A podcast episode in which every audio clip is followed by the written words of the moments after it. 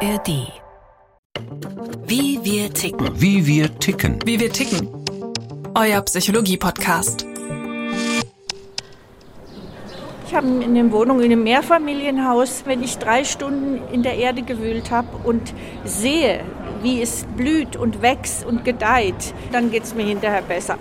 Olivia Bestas kümmert sich in ihrem Freiburger Stadtteil um 32 Beete, die rund um Bäume am Straßenrand liegen. Sie erlebt, wie wohltuend dieser Kontakt zur Natur für sie als Stadtmensch ist. Die Forschung hat gezeigt, dass Menschen, die eng mit der Natur verbunden sind, sich besser um ihren Erhalt kümmern. Und sie sind einfach glücklicher. Das sagt die Biologin Kelly Baldwin Hyde über den Effekt solcher Baumpatenschaften.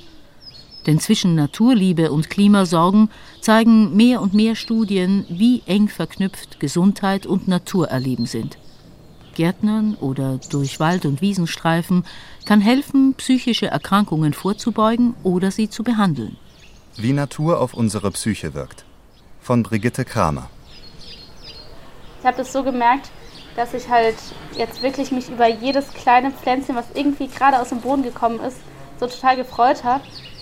Und normalerweise, weiß ich nicht, rupft man ein Unkraut raus, ohne drüber nachzudenken, wie, ja, wie schwierig das eigentlich ist, bis so eine Pflanze mal gewachsen ist.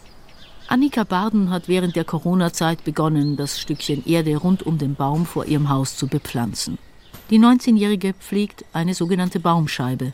Sie ist eine von 450 Baumpatinnen, die in Freiburg ehrenamtlich Bäume und die darum liegenden Beete betreuen.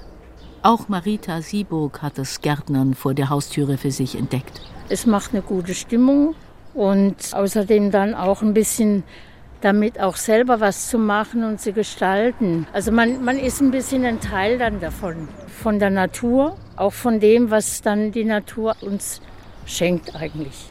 Monika Borotko-Schmidt ist bei der Stadt Freiburg für die Baumpatenschaften zuständig.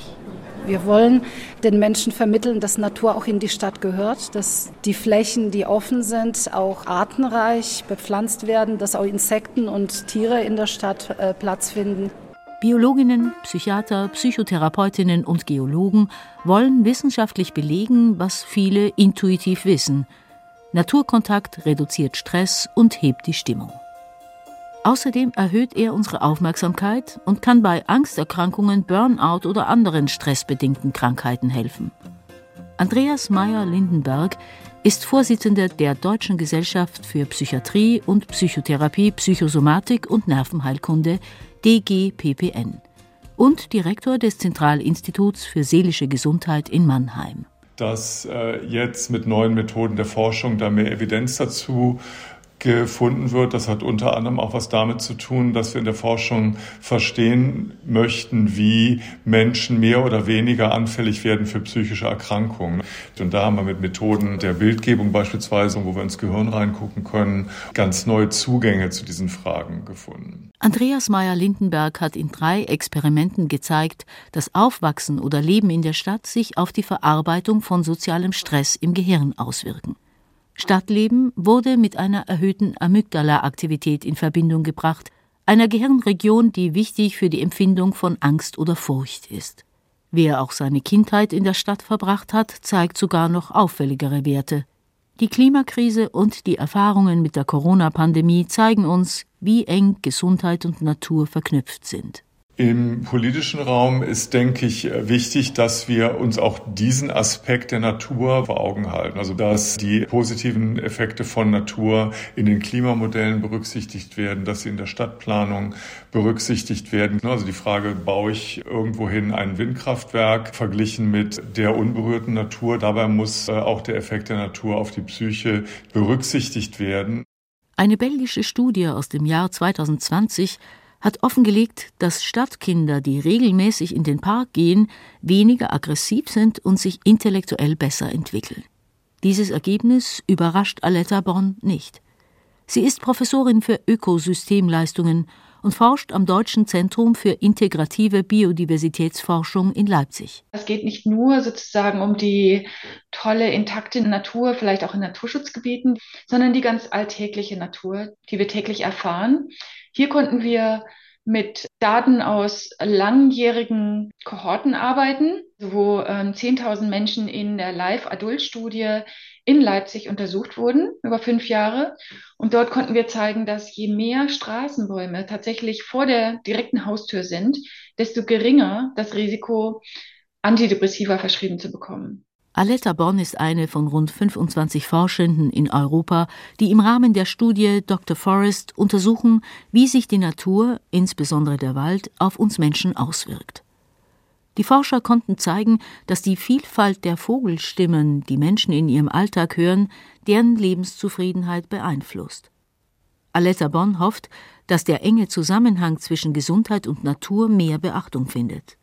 Was ich als Erfolg verbuchen würde, langfristig sozusagen nicht das Umweltamt aus der Europäischen Kommission für Naturschutz zuständig ist, sondern dass biodiverse Umwelten vom Gesundheitsministerium gefördert werden. Oder wenn Kommunen sagen, okay, das gehört jetzt nicht nur ins Grünflächenamt, sondern auch ins Gesundheitsamt. Eine Studie aus Großbritannien hat gezeigt, dass täglich eine halbe Stunde im Grünen Spazierengehen die Lebenszufriedenheit signifikant verbessert.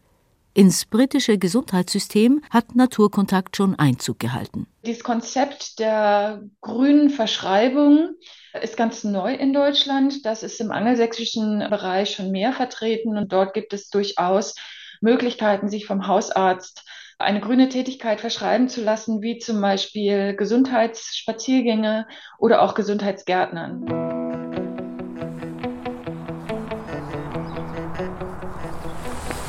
Höre, wie von allen Seiten die Vögel zwitschern. Ganz viele unterschiedliche Rufe. Hörst du das auch? Ja. Zwei Patientinnen der Psychiatrischen Klinik Freiburg, nennen wir sie Katrin Mühlmann und Jutta Berber, bei einer Achtsamkeitsübung. Ich sehe durch die Bäume Wasser glitzern. Siehst du das auch? Ja, das sieht sehr schön aus. Ich höre im Hintergrund auch die Autobahn und den Lärm von den. Die beiden Frauen sind Autos 65 und, und 30 Jahre alt und nehmen an einer Studie teil. Elisabeth Schramm, Psychotherapeutin am Universitätsklinikum Freiburg und Professorin für klinische Psychologie, leitet sie. Weht und auch durchs Gesicht streicht. Spürst du das auch? Hier auf dem Mundenhof, einem alten Gutshof am Stadtrand von Freiburg, bietet Schramm naturgestützte Therapie im Freien an.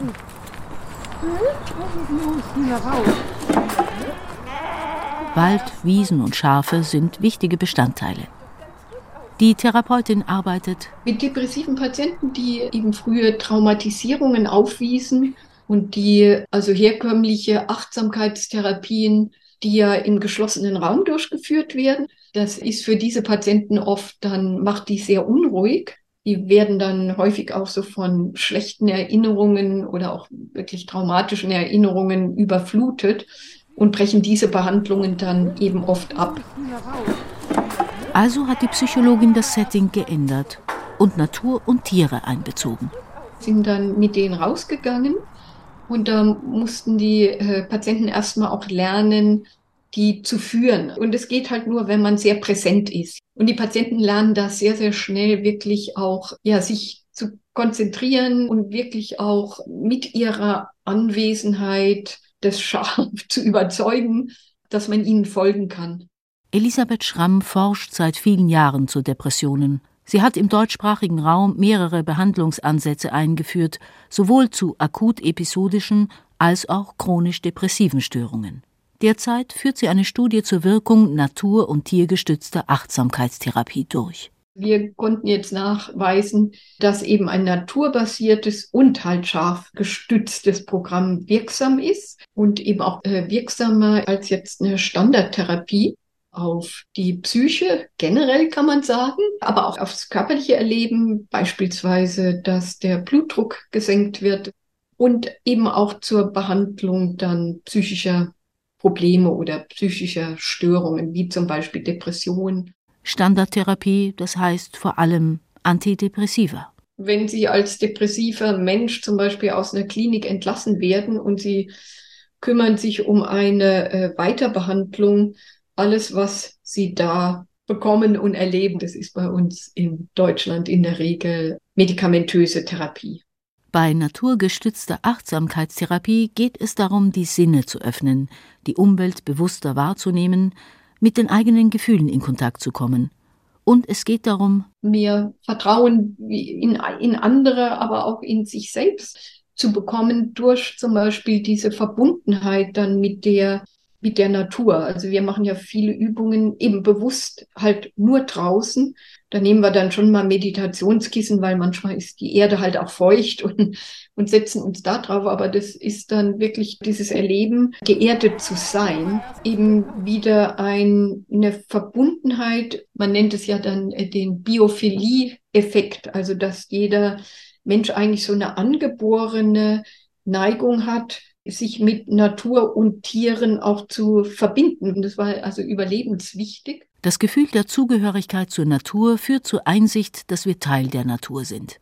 Deshalb beinhaltet Gesundheitsfürsorge immer auch Naturfürsorge. Und das ist uns leider etwas verloren gegangen. Und wenn man das aber wieder herstellt, das also in vielerlei Hinsicht positive Auswirkungen einfach auf die psychische Gesundheit hat. Später setzen sich die beiden Patientinnen in der geräumigen Küche des Hofes mit Elisabeth Schramm zusammen. Sie macht heißes Wasser für einen Pfefferminztee. Jutta Berber erzählt. Also für mich war es wieder wunderbar, habe mich wieder wohl gefühlt und keine Schmerzen gehabt. Ich habe äh, Arthrose und äh, man nennt es Fibromyalgie, chronisches Schmerzsyndrom. Alle Schafe angefasst, gestreichelt. Wir waren in der Gruppe, wir waren eine Familie. Sie hat schon viel ausprobiert im Laufe ihrer langen Krankengeschichte. Ich habe ja Depressionen, habe das ähm, behandelt, hatte schon Therapie und hatte auch stationäre Therapie. Aber das, ähm, man kriegt das nie weg. Das, das kommt immer wieder. Alleine schaffe ich das nie. Einfache Dinge in den Alltag integriert helfen ihr. Wenn ich auch ähm, walken gehe, dann gucke ich, was ich höre, was ich sehe und, und äh, guck praktisch äh, die Natur an. Ich gehe nicht bloß laufen, sondern guck, was ringsherum ist. Ja, Selbstfürsorge und Dankbarkeit ist eben auch ein Teil von der Achtsamkeitspraxis. Also wir haben, haben ja oft so nach den Sitzungen, wenn wir noch im Kreis gesessen haben, dass jeder so noch sagen konnte, was nehme ich heute mit, ja, oder was habe ich auch gelernt von der Natur. Katrin Mühlmann erzählt, was Naturtherapie bei ihr auslöst. Also ich denke, ich habe so meine Sinne im Sinne von Achtsamkeit weiter geschärft, dass ich dann doch auch noch wirklich aktiver auf Hören und Sehen und Lauschen und Spüren, Riechen achte, wenn ich in der Natur oder bei Tieren bin. Und für mich selbst ist es eben auch ein Zeichen, dass ich mich da geöffnet habe und in Kontakt trete, was ich sonst im Alltag vielleicht eher nicht so tue und da eher verschlossen bin.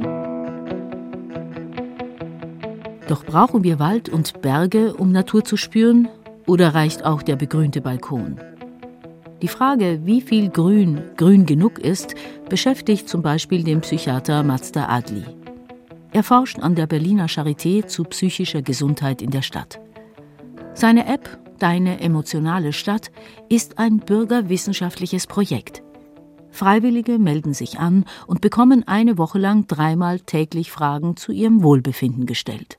Dazu gibt es dann per GPS-Signal natürlich auch eine Standortbestimmung und daraus baut sich eine Emotionsstadtkarte zusammen und daraus wollen wir dann lernen, wo zum Beispiel Stress-Hotspots sind, wie die sich vielleicht auch tageszeitlich über die Stadt verteilen und verändern aber nicht nur die Stress-Hotspots interessieren uns, sondern auch die Orte, wo sich Menschen besonders wohlfühlen, wo sie es besonders schön finden.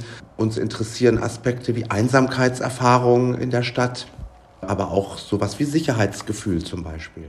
Die Ergebnisse der Forschung bestätigen, dass Natur uns tatsächlich entspannt. Dass uns Grün gut tut, das kennen wir, glaube ich, alle aus der eigenen Alltagserfahrung. Aber dass es tatsächlich ins Gehirn in den Organismus dringt und dort für Gesundheit sorgt, das ist etwas, was wir vor allen Dingen auch durch neue, zum Beispiel neurowissenschaftliche Erkenntnisse wissen. Adli hat mit dem Bundesumweltamt 2022 eine Studie durchgeführt, die gezeigt hat, dass die Stressregulation im Gehirn davon abhängt, wie viel Grünflächen rund um das eigene Zuhause existieren. Je mehr Grün, desto größer die Stressresilienz der Teilnehmenden. Und was daraus folgt, ist, dass wir dafür sorgen müssen, dass Menschen guten Zugang zu Grün haben. Gerade in den Stadtteilen, wo Menschen besonders dicht zusammenleben. Hotspots, wo ähm, Menschen unter benachteiligten Bedingungen leben. Gerade dort haben Grünflächen wahrscheinlich eine ganz besonders wertvolle Funktion. Es gibt mittlerweile den Ausdruck der Umweltgerechtigkeit, die sich mit der Frage befasst, wie gut und wie gerecht der Zugang zu den natürlichen Ressourcen in der Stadt geregelt ist. Und ich glaube, darüber werden wir uns noch sehr viel Gedanken machen müssen. Es muss übrigens auch nicht immer gleich ein Riesenpark sein, der vor der eigenen Haustüre ist, sondern es reichen wahrscheinlich auch schon Taschenparks, das kleine Stadtgrün. Städte sind also ein Risikofaktor für unsere psychische Gesundheit. Die Gefahr für depressive Erkrankungen ist in der Stadt eineinhalb Mal größer als auf dem Land wie eine schwedische Studie von 2018 belegt hat. 2050 werden wahrscheinlich zwei Drittel der Menschen rund um den Erdball Stadtbewohner sein. In Deutschland werden wir dann 85 Prozent Stadtbewohnende haben. Und wenn es stimmt, dass das Schizophrenie-Risiko mindestens doppelt so groß ist in der Stadt, dann ist es allerhöchste Zeit jetzt äh, zu verstehen und wie wir dafür sorgen können, dass Städte Orte bleiben und werden, die für unsere Psyche zuträglich sind. Städte sind aber nicht der einzige Stressfaktor für seelische Gesundheit, so Psychiatrieprofessor Adli. Wir wissen mittlerweile natürlich auch, dass die Klimakrise direkt und indirekt eine ganze Reihe negativer Folgen für die psychische Gesundheit haben kann. Die Erwärmung der Temperaturen schon alleine in der, in der Stadt, die dazu führen, dass Vorstellungen in der psychiatrischen Rettungsstelle zunehmen, dass psychische Krisen zunehmen, dass sich auch Suizidzahlen verändern und äh, größer werden, dass die Zahl von aggressiven Verhaltensweisen, von zwischenmenschlichen Konflikten zunimmt. Nicht nur die sichtbaren Effekte der Klimakrise, vertrocknete Wiesen, niedergebrannte Wälder bereiten vielen Menschen Sorgen. Auch der Anblick von übernutzter oder zerstörter Natur kann Menschen deprimieren. Mais- oder Rapsmonokulturen, soweit das Auge reicht, oder abgeholzte Wälder. Dieses Naturerleben bewirkt das Gegenteil. Manche empfinden angesichts der großen Umweltveränderungen durch den Klimawandel sogar Klimaangst. Joachim Rathmann ist Geograf und forscht an der Universität Augsburg zu therapeutischen Landschaften. Der Begriff kommt ursprünglich tatsächlich aus der Wissenschaft, aus der Geografie, Anfang Mitte der 90er Jahre, ist als solcher übernommen worden in sehr weiten Bereichen. Es ist ein relativ softer Begriff. Der Begriff ist jetzt so einigermaßen eingeführt und etabliert, eben zum einen ausgehend von der Wissenschaft, aber jetzt eben auch weit ähm, in, ins Touristische, ins Vermarktende hinein, ja, ausgeufert. Rathmann hat für die Biosphärenregionen Rhön und Berchtesgadener Land Karten erstellt, auf denen die Erholungseignung, also die präventive Gesundheitswirkung einer Landschaft klassifiziert wird.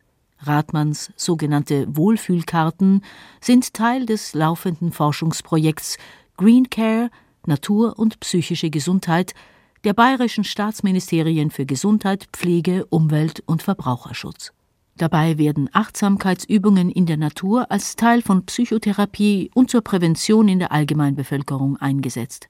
Es geht bei therapeutischen Landschaften um Rehabilitation von Patienten mit Angsterkrankungen, um Stressreduktion und Burnout-Prophylaxe. Und das sind dann so Faktoren wie Abwechslungsreichtum, Naturnähe, Vorhandensein von Gewässer, Aussicht. Und das haben wir versucht, eben in so einem Geoinformationssystem dann zu verschneiden. Die Schwierigkeit ist natürlich dabei, dass es nur zunächst mal das Potenzial des Raumes ist. Aber wenn Sie an so einem schönen Ort am Sonntagnachmittag sind, zusammen mit 200 anderen Menschen, ist die Erholung weg. Und das macht es dann auch wieder schwierig, wie man damit umgeht mit solchen Ergebnissen. Schöne Orte, auch so ein schwammiger Begriff, der aber weiterführend ist. Schönheit ist subjektiv, das ist völlig klar. Aber es gibt eben so die Idee, dass wir evolutionär doch ein gewisses Gepräge, eine gewisse Vorliebe für bestimmte Landschaftstypen haben. Also so halboffene Parklandschaften, savannenartige Landschaften. Hier steht das Naturerleben in Konflikt mit anderen Interessen. Offene, flache Landschaften stehen für Erholung seltener zur Verfügung. Weiden oder Wiesen werden vor allem zur Produktion von Grünfutter für Vieh genutzt, und Wald hat in Deutschland per Gesetz eine Erholungsfunktion zu erfüllen. Der Geobotaniker Michael Scherer-Lorenzen steht im Mooswald am Stadtrand von Freiburg. Neben der Forststraße ist ein Spielplatz. Also hier kommen die Leute, glaube ich, gern zum Spazierengehen. Ja, ein bisschen lauschen. Man hat dieses Vogelgezwitscher. Natürlich auch mal ein Auto.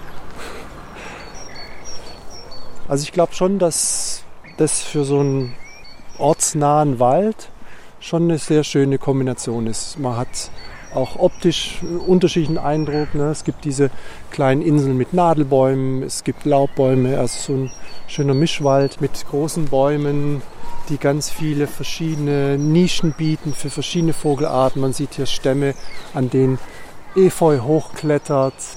Ideale Versteckmöglichkeit natürlich für viele Vogelarten. Dann können in diesen großen ausladenden Kronen natürlich auch die Nester leicht gebaut werden. Man sieht jetzt hier am Waldrand die ersten Schlehen, die jetzt schon anfangen zu blühen. Sehr abwechslungsreich, würde ich sagen. Der Mooswald ist struktur- und farbenreich und hat eine ansprechende Klanglandschaft, wie Scherer Lorenzen das nennt. Wer hier spazieren geht, fühlt sich schnell erholt.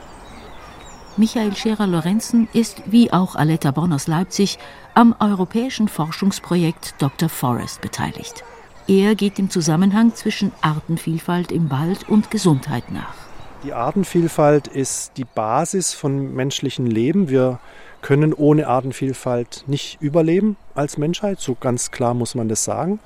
Und wenn es dann darum geht, Artenvielfalt zu erhalten, dann spielen eben verschiedene Argumente eine Rolle. Und da gibt es die klassischen Naturschutzargumente, dass man Natur erhält um ihrer selbst willen, dass die Natur eben auch ein Existenzrecht hat, wie wir Menschen. Wir Menschen gehören zur Natur.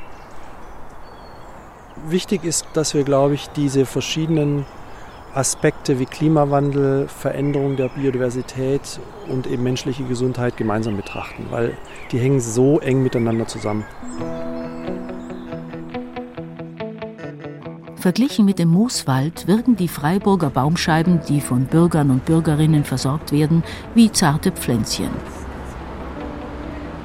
Doch ihr Effekt sollte nicht unterschätzt werden, meint die US-amerikanische Biologin Kelly Baldwin Hyde. Sie widmet den Freiburger Baumscheiben ihre Doktorarbeit zum Thema öffentliche Gesundheit und Natur. Die kleinen Beete können Menschen sogar mehr bieten als ein Wald. Der Unterschied und die Schwierigkeit, dass Menschen ihn verstehen, bestehen darin, dass ein Spaziergang im Wald, während man durch sein Handy scrollt, nichts bringt, wenn man nicht aufmerksam ist. Du bist nicht mit der Natur verbunden. Ich glaube, es macht etwas mit einem, wenn man einen Samen pflanzt und aus dem Nichts eine große Blume oder auch nur ein Salat wird, den man dann isst. Kelly Baldwin Hyde ist mit ihrem Sohn auf den Spielplatz im Stadtgarten gekommen und sitzt mit einer Tasse Tee auf einer Bank. Die Freiburger Baumpaten haben ihr erste Erkenntnisse vermittelt. Sie haben keine Kinder. Sie sind im Ruhestand, aber sie haben diese Baumscheibe. Und es ist, als ob sie sich um sie kümmern wie um ihr Kind. Sie haben Ziele. Sie sind stolz, wenn sie sich um so etwas kümmern. Ich glaube, dass die Gefühle, die sie spüren, aus dieser Verbindung zur Natur und aus der Sorge um die Natur kommen. Die Biologin macht klar, Naturkonsum ist nicht dasselbe wie Naturpflege. Die Sorge um die Umwelt muss nicht nur für eine Sache gelten. Man nennt das auch Co-Benefits. Beim Thema öffentliche Gesundheit, vor allem in Städten, denke ich, dass wir über die Bedeutung dieser Nebeneffekte mehr sprechen sollten. Wenn man einen Garten anlegt und einen Bestäubergarten pflanzt, der gut für die Bienen, die Vögel und die Schmetterlinge ist, ist das auch gut für unsere Gesundheit die öffentliche Gesundheit, für unsere psychische Gesundheit und unsere körperliche Gesundheit, wirklich für alles. Und wenn die Menschen diese Verbindung herstellen können, macht es einen großen Unterschied in den Städten und in den Stadtteilen.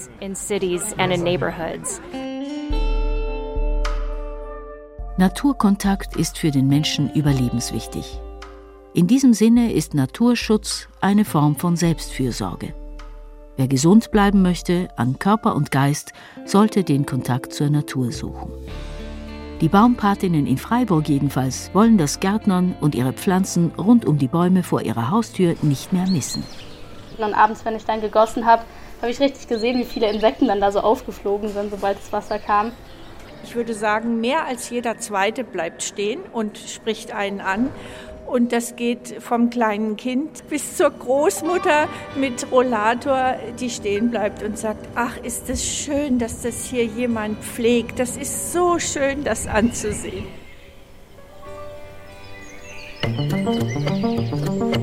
Das war Wie wir ticken für diese Woche. Neue Folgen gibt es jeden Mittwoch in der ARD Audiothek. Bis dahin hier noch ein Podcast-Tipp für euch. Seid ihr ready für die nächste Nina Chuba oder den nächsten Nico Santos? Die stelle ich euch nämlich hier vor in Starthilfe, eure Musikpodcast mit den Stars von morgen.